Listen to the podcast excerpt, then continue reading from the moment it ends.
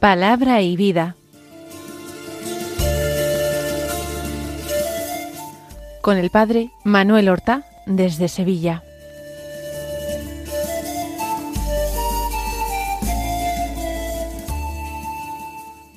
En el nombre del Padre y del Hijo y del Espíritu Santo. Amén. Alabados sean Jesús y María. Muy buenos días, queridos amigos, oyentes de Radio María y seguidores del programa Palabra y Vida. Hoy es el Día del Señor. Es el domingo trigésimo segundo del tiempo ordinario. Vamos nosotros avanzando en esta recta final del tiempo ordinario. Vivimos las últimas semanas del tiempo ordinario y por tanto de este ciclo de lecturas dominical A en el cual nos encontramos. A partir del próximo Adviento, en unas pocas semanas, empezaremos el ciclo litúrgico de lecturas B. Ahora vamos nosotros a escuchar la palabra de Dios que se proclama en la liturgia de la misa de este domingo. Hay una primera lectura que es del libro de la sabiduría, del capítulo seis, los versículos doce al dieciséis, que dicen así Radiante e inmarcesible es la sabiduría. La ven con facilidad los que la aman, y quienes la buscan la encuentran. Se adelanta en manifestarse a los que la desean. Quien madruga por ella no se cansa, pues la encuentra sentada a su puerta. Meditar sobre ella es prudencia consumada, y el que vela por ella pronto se ve libre de preocupaciones, pues ella misma va de un lado a otro buscando a los que son dignos de ella, los aborda benigna por los caminos y les sale al encuentro en cada pensamiento. En este libro de la sabiduría que hemos escuchado, es muy notoria esa personificación, esa humanización, quizás, que se hace de la sabiduría. La liturgia de la Iglesia muchas veces aplica lo que se dice de la sabiduría a Cristo, porque está de una manera extraordinariamente personalizada. Dice que es radiante e inmarcesible, es decir, como es radiante, despide energía, despide luz, irradia. Como es inmarcesible, no se marchita jamás, no pasa, la sabiduría es siempre la misma.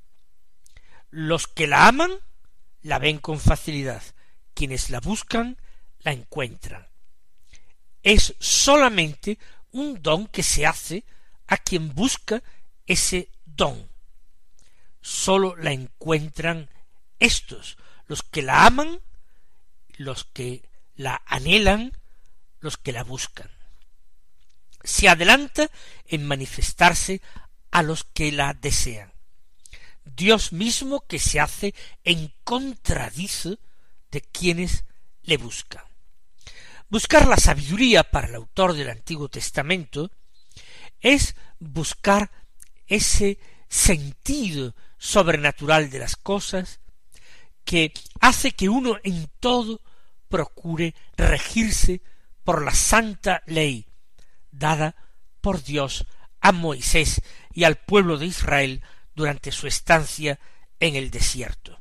La sabiduría, la que permite que el hombre sea feliz y equilibrado, la que permite que el hombre alcance vida, esa sabiduría no es otra sino el cumplimiento de la voluntad de Dios. Una voluntad de Dios que se tiene que ir rastreando en la vida, con mucha sinceridad, para no engañarse uno a sí mismo, y con mucha valentía y generosidad para no tratar de hacer coincidir la voluntad de Dios con la mía propia. Los que la aman, dice el autor de la sabiduría, la ven con facilidad, la descubren y para quienes la desean es la sabiduría misma quien sale al encuentro, se adelanta a manifestarse a éstos. Quien madruga por ella no se cansa, pues la encuentra sentada a su puerta. No es algo inaccesible que nos cueste muchísimo encontrar. Más bien, la sabiduría nos aguarda a nosotros, nos espera a la puerta para unirse a nosotros apenas salgamos, apenas queramos recogerla, hacerla nuestra. Meditar sobre ella, dice el autor, es prudencia consumada, y el que vela por ella pronto se ve libre de preocupaciones. Todos los bienes, notoriamente estos bienes del espíritu, se otorgan a quien busca la sabiduría y a quien encuentra la sabiduría. No se trata de un empeño difícil o casi absolutamente imposible. Dios se acerca, se hace accesible desde su propia mentalidad al hombre de buena voluntad de la época que sea. Sigue diciendo el texto meditar sobre ella es prudencia consumada, y el que vela por ella pronto se ve libre de preocupaciones. Por tanto, la consideración continua de esa sabiduría es prudencia, va a ayudar a llevar cordura y tino en todos los asuntos y problemas que tenga que gestionar. El que vela por ella pronto se ve libre de sus preocupaciones. ¿Por qué? Porque esas preocupaciones pasan a un segundo término. Quien ama la sabiduría, ama al Hijo de Dios, ama al Verbo eterno del Padre, ama a aquel que es su imagen, modelo donde el Padre se mira. Pues ella misma, la sabiduría, va de un lado a otro buscando a los que son dignos de ella. Los aborda benigna por los caminos y les sale al encuentro en cada pensamiento.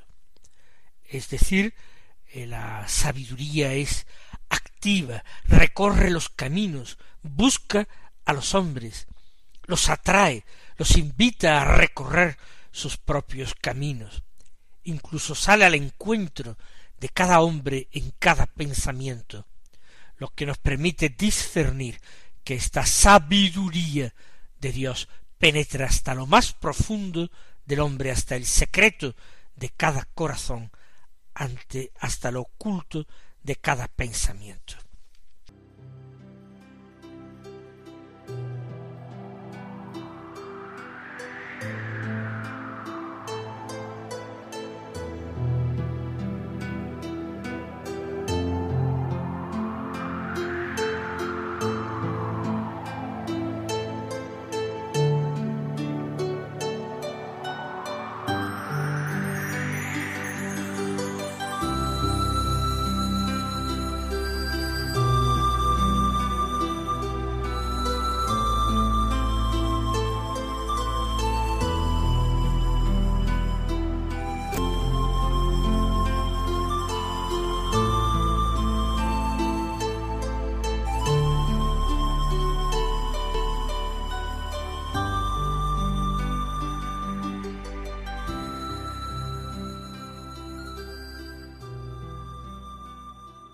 Vamos a escuchar ahora la segunda lectura de la palabra de Dios que se hace en la misa de hoy. Es de una epístola, de la primera carta del apóstol San Pablo a los tesalonicenses, del capítulo cuarto los versículos trece al dieciocho, que dicen así No queremos que ignoréis, hermanos, la suerte de los difuntos, para que no os aflijáis como los que no tienen esperanza.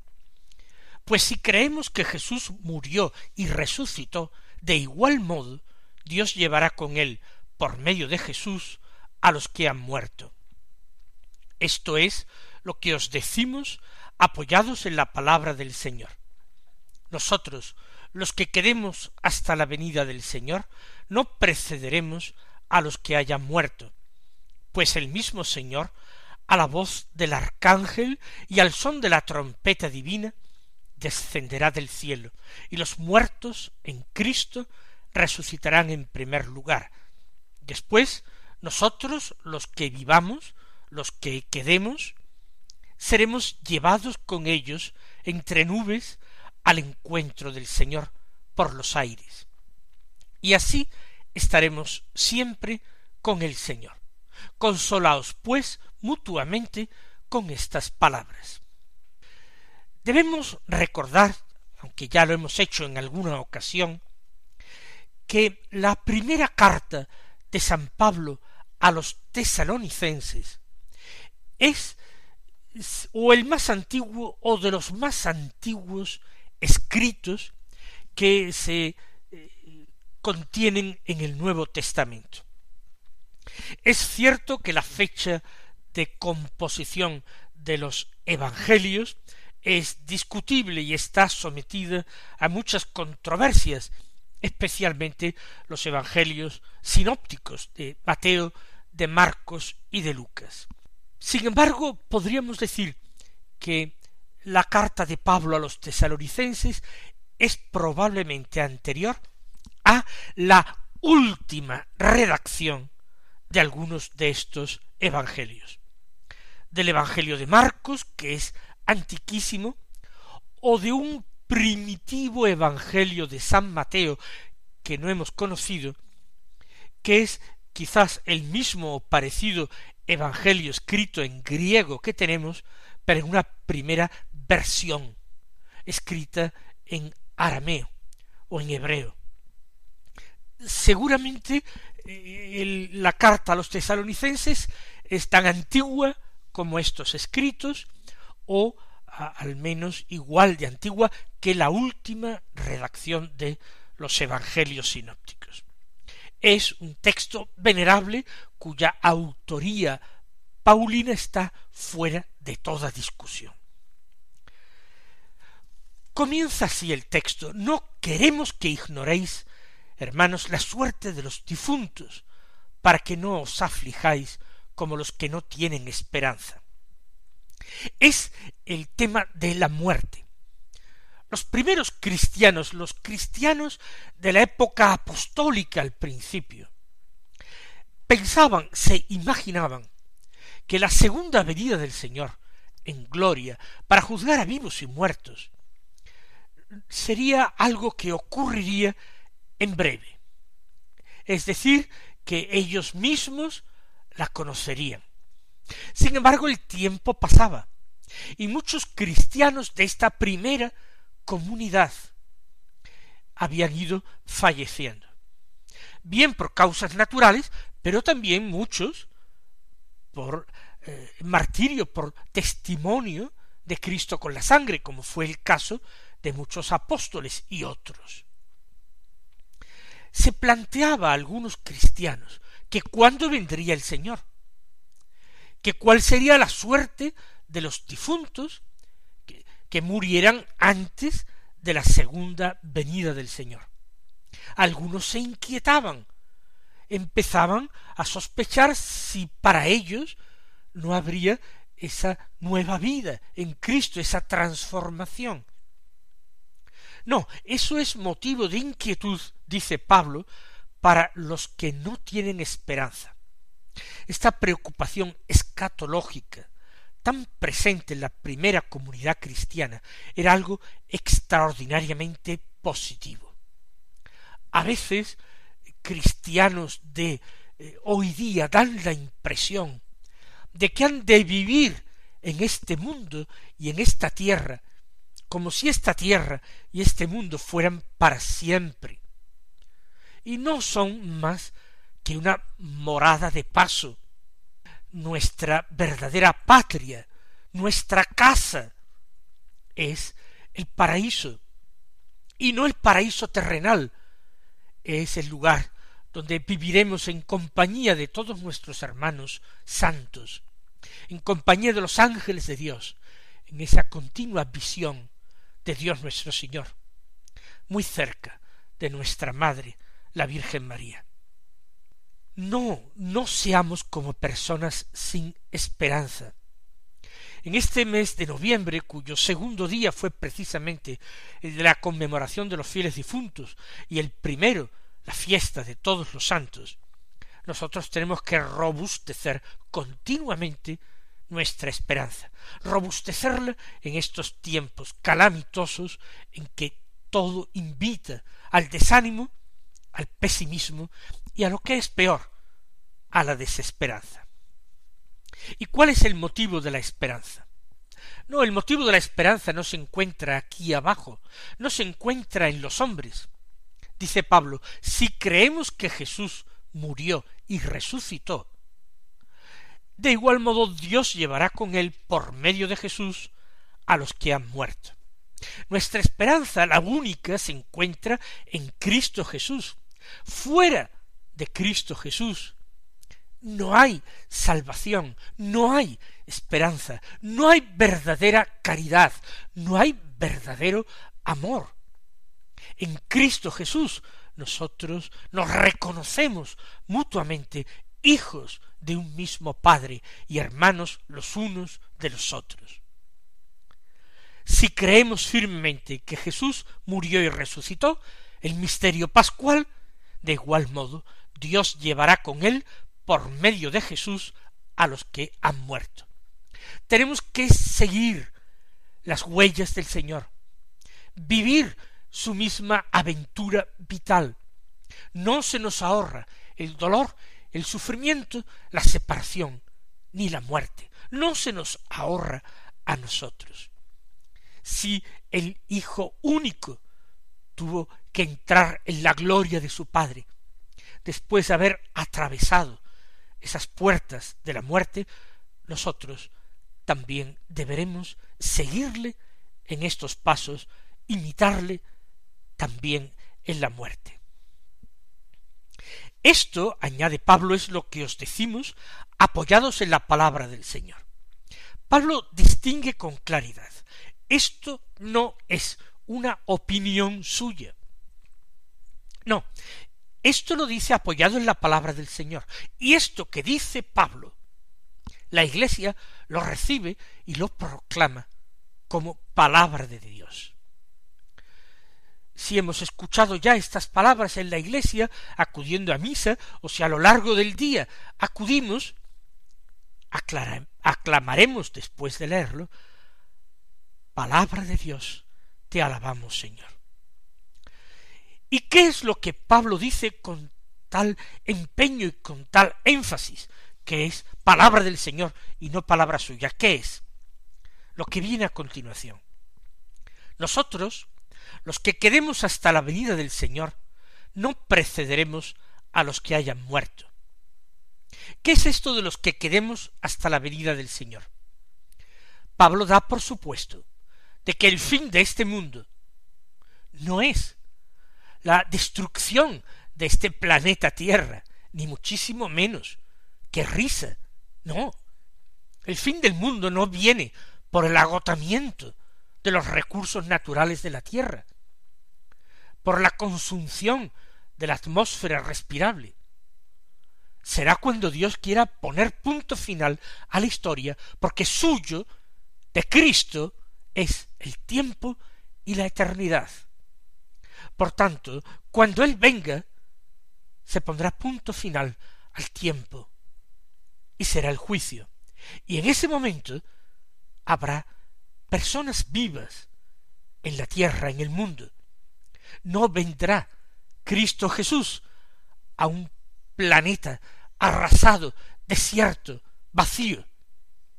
Habrá habitantes, habrá quienes le reconozcan en el momento de su venida. Nosotros, dice Pablo, los miembros de la Iglesia militante, los que quedemos hasta la venida del Señor, Pablo piensa en estos primeros momentos que él será uno de aquellos dichosos que tendrán la suerte de acoger al Señor en su segunda venida. Más adelante, en las últimas de sus cartas y cartas de cautividad, este, eh, esta esperanza humana ya la ha abandonado Pablo.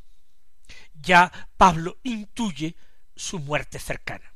Pero dice, los que queremos tampoco tenemos ninguna ventaja, no precederemos a los que hayan muerto, no.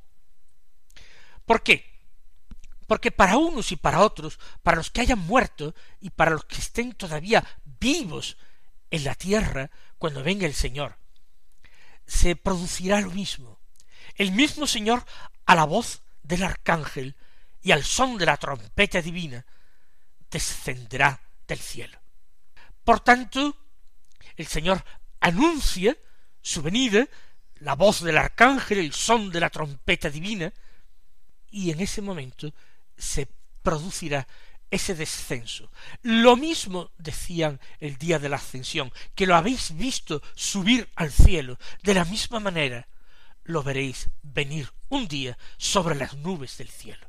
Descenderá. Pues entonces, cuando Él descienda del cielo y todo ojo lo verá, los que lo acojan con entusiasmo y alegría, y aquellos réprobos que se llenen de espanto y terror porque no lo quieren, porque lo rechazan, porque no lo aceptan como juez, aunque saben que inevitablemente tienen que someterse a su juicio. Pues bien, los muertos en Cristo resucitarán.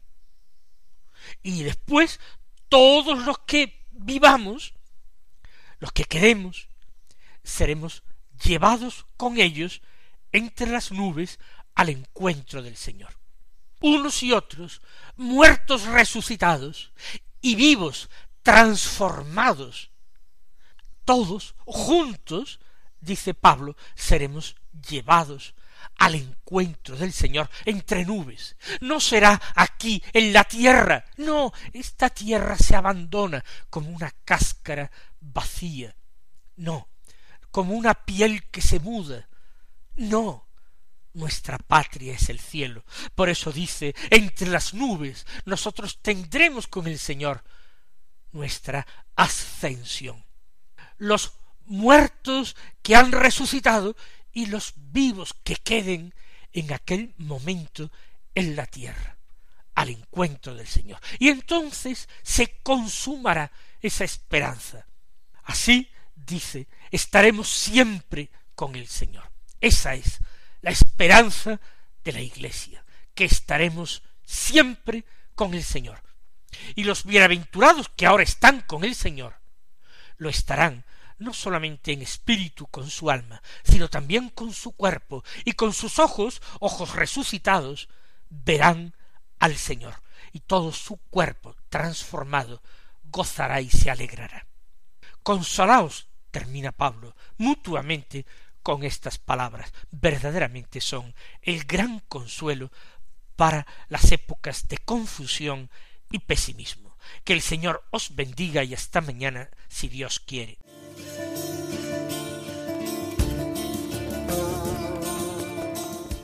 Han escuchado en Radio María Palabra y Vida, un programa que dirige el Padre Manuel Horta.